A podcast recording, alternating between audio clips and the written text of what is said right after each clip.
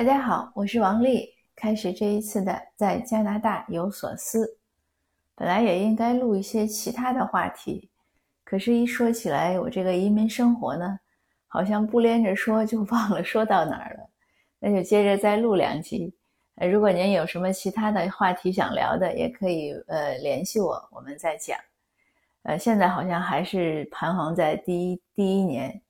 第一年呢，我以前面讲过，做的对的地方呢是，比如说我先生很快就申请学英语，他是从第一年的六月份，呃，他爱上加拿大也是两个原因，就是或者说习惯这边的生活，两个直接的原因，一个是因为温哥华的夏天很凉快，之前我们在北京生活很多年，呃，北京的夏天总是有一些桑拿天儿，如果您在那儿生活，您应该清楚。我先生呢是超级怕热，所以每年在北京夏天呢，他都要中暑两次，就没办法，很难过。当他来到加拿大之后呢，他刚开始也是很多不适应。之前我也讲过，比如说英语就是一个挑战。那还有呢，嗯，因为我们我给孩子报了一些课外班，所以我孩子我先生就觉得他的时间呢被切割得很碎。嗯，他是属于那样单细胞的，就是他要做一件事情进去的很慢，进去之后呢，他就不希望被打扰，所以如果一会儿让他坐这儿，一会儿坐那儿，他就觉得很慌乱，所以这个是他一个时间习惯的问题。可能很多男性都是这样，女性相对要好一点，呃，就是 multitask task 多多重任务，可以又接电话，又做菜，还什么一眼看着孩子别捣乱。这个男性好像很难就会崩溃，我见过很多男性都是单细胞的，所以这个也是个特点，没办法。那但是我先生呢，一个是这样不适应，而且毕竟原来很忙做生意啊，他做自己的事情，过来之后很闲，所以也不适应，再加上语言，但是他而且他而且还有一点就是我先生很宅，他不喜欢出去。呃，和人聊天呀，他也不喜欢那些，比如说打高尔夫球啊、打篮球啊，他也不喜欢，所以他基本上就是被局限在家里了。这个就是他和我会有一些区别，因为这个也是男性和女性可能有一些天然的差异。女性呢，嗯，据我观察是更容易熟悉到一个陌生的环境中，因为不止我先生这样，我还见过几个，呃，几个就是爸爸自己在这儿带孩子的都是这样。比如大家都在那个小小学的时候，比如说都在学校，呃门口接孩子、送孩送孩子，一般早晨很匆忙，不会聊天。但是接孩子，因为都要在那儿等，所以你看到呢，都是妈妈们在聊天，然后这些爸爸们呢，都是一个一个的单个的站在那儿，就是 谁也不和谁说话。呃，很偶然会见，可能两个爸爸打个招呼，但是也很少见聊天。所以这个也是为什么。尤其移民之后呢，女性好像很快就如鱼得水了，男性呢适应的慢。呃，如果你是新移民呢，你们家里有这样的情况呢，那可能做太太的呢要多体谅做先生的，但是做先生的呢，你也要明白，你要勇敢的走出自己的一些限制。那我我先生呢，就是他这一点很好，他六月份排到上英语课，他就去上，一直上了四年。第二点就是说，温哥华的夏天很凉快，他一下子就。很舒服，所以他就从我我观察他从那个时候，呃，他喜欢了或者适应了温哥华的生活，而且也是那个时候，呃，我公婆过来探亲，所以有有他爸妈过来嘛，他这个当然情绪就更好了，所以就也就一直就愉快下去了，他就越来越愉快，就没什么问题了，过了一个坎儿，呃，我也见过有一些呃有一些尤其是男性自己在这边呢。好像有的时候容易抑郁，但是就是那么一个坎儿，就是你过去了，你把它突破了就好了。所以这对新移民也是一个提醒。那我自己是怎么特别快的融入过来呢？呃，一个是就是刚才讲女性的特点，第二个呢，我比较热心，就我没有那么宅。我来了不久呢，我忘了是什么原因，就听到说，呃，学校门口呢，早晨和下午下学的时候，早晨上学的时候都需要。就高峰就是交通高峰时期需要家长执勤，因为停车场和呃学就是进教教学楼前面有一个窄窄的马路，呃单车道，但是小孩呢过马路呢也有危险，所以就会有一个人需要在那儿协调，呃让车停一下，人过去，然后车再走，就很简单的一个事儿。我都讲，我说我当时英语也说不利索，但是我就去报名了，因为我想我们两个都没来了，都没上班，有一个孩子，家离得又近，应该为学校做点事情。因为很多上班的人，人家根本没有办法做这个事儿，或者家里好几个孩子的也很难。那我有这个便利条件，当然应该贡献一下自己的力量。这样我就，我印象中大概我们一月份来，我应该是从三月份就春假以后我就开始做这个活，这个。呃，volunteer 志愿者的工作，我应该一直是做了四年，做到我孩子四年级多五年级，就是快毕业了。因为那个时候我眼睛不太好了，所以就没再做了。但这四年呢，非常有收获。呃，一个是我刚才讲，就是你很快的就好像和这个社会和周围建立起来联系。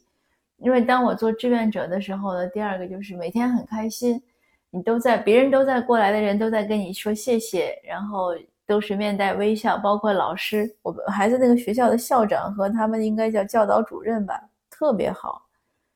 包括前台的一些秘书，还有他们就是那些所有的那些老师，只要经过的都会跟我微笑啊，感谢。还有很多家长，所以从第二年开始，有圣诞节就有家长送我礼物，而且有的家长送的时候呢，因为我在执勤嘛，所以他也不想打扰。他就直接给了校长或者留在前台，那就相当于我根本都不知道是谁送的，我也没有机会说一声谢谢。但是那些家长就默默地留下来礼物给我。有一次我特别想要一个，啊，那几天正在想，哎，我说想买一个蓝牙的音响，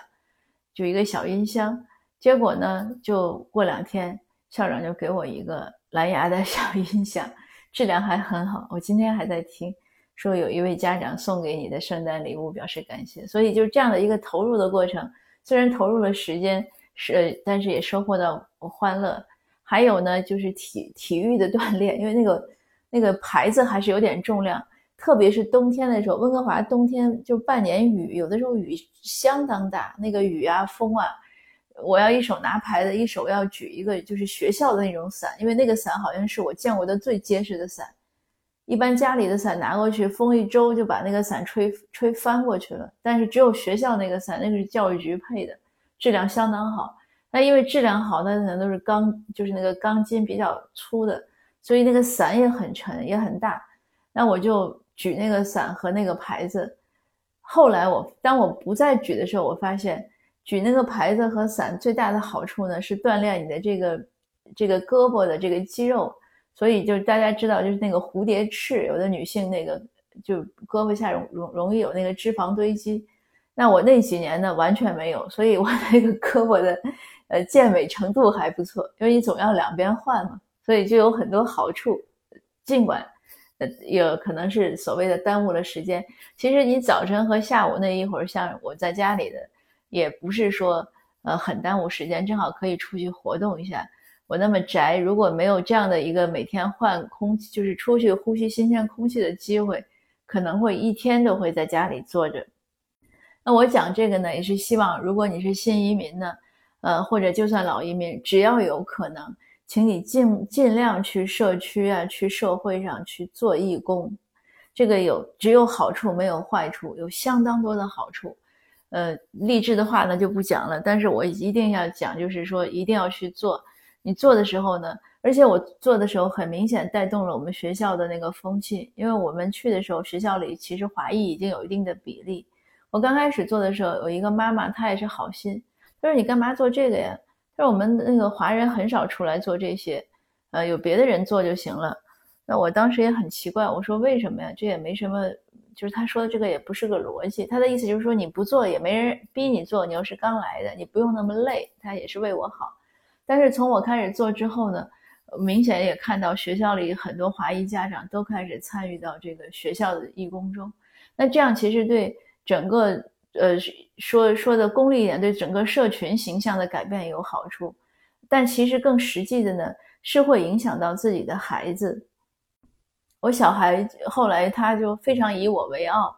呃，他有一次回来就讲，可能三年级的时候，他们大家都上课的时候，老师说。为了让他们认识到职业嘛，工作，就说你们每个人都说，呃，爸爸妈妈是干什么工作的。然后轮到我小孩讲，嗯，我小孩还没有讲，他说他们有个同学就就是有别的同学问说，David，你你你妈妈是做什么的？呃，我孩子还没有讲，他说另外一个同学就说，啊，你连这个都不知道，他妈妈就是在我们门口每天在学校门口执勤的，所以。